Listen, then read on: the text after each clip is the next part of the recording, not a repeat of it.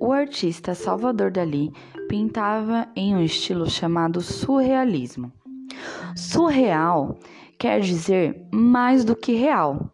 Essa palavra define também a linguagem dos sonhos. Ele mesmo definia os seus quadros como fotografia dos sonhos. Vamos analisar a obra.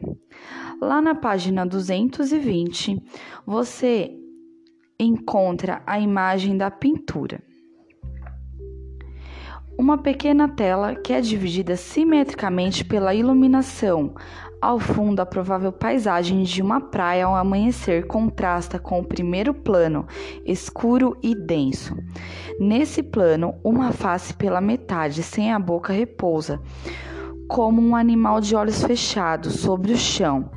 De seu nariz sai uma língua, sobre ela um relógio mole como um queijo. Assim descreveu Dali, o artista que fez a obra.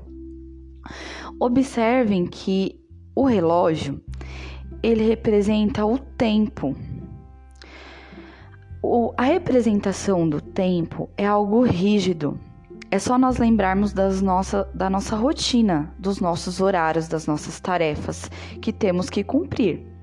Na obra, isso se desfaz, isso se transforma. A representação do tempo pelo relógio é algo maleável, flexível.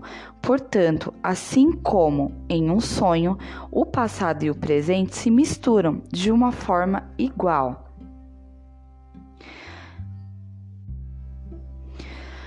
O que essa, o que essa imagem dessa obra faz você pensar sobre o tempo? Você percebe o tempo como o representado na imagem? Quais as dúvidas você tem ao observar essa imagem? E quais as dúvidas sobre o tempo ela traz para você? Vamos responder?